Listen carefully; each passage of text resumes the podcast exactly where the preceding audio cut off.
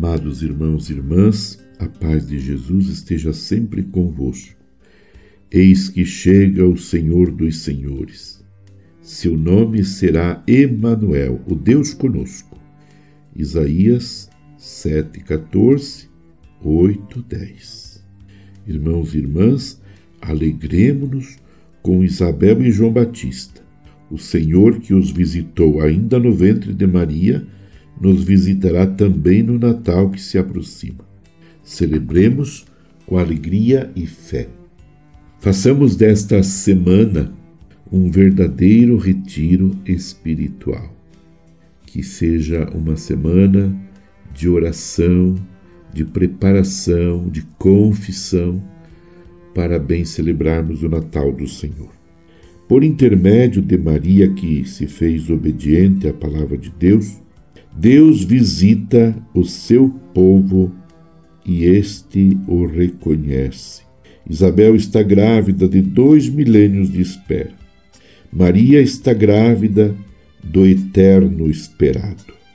O encontro das duas é o abraço entre o Antigo e o Novo Testamento, entre a promessa e o cumprimento. Isabel abriu as portas a Maria e ao Redentor que jazia em seu ventre. Ouvindo a saudação, Isabel e João foram tomados pelo Espírito Santo. O filho de Isabel reconhece a chegada do Messias Salvador, de quem será o precursor. Isabel bendiz a Maria e ao Salvador. O Senhor que entrou na casa de seu coração, como em um hoje posterior, entrou na casa de Zaqueu Lucas 19, 1 a 10. Os visitados, João e Isabel, reconhecem e se abrem com alegria dançante a salvação trazida pelo divino visitante. O que a alegria de João e Isabel ao reconhecer, ao receber a salvação, me sugere às vésperas de celebrar o Natal? O que a alegria de João e Isabel ao receber a salvação me sugere às vésperas de celebrar o Natal? O que a contemplação da visita de Maria e de Jesus Salvador a Isabel e a João acrescentam à minha fé?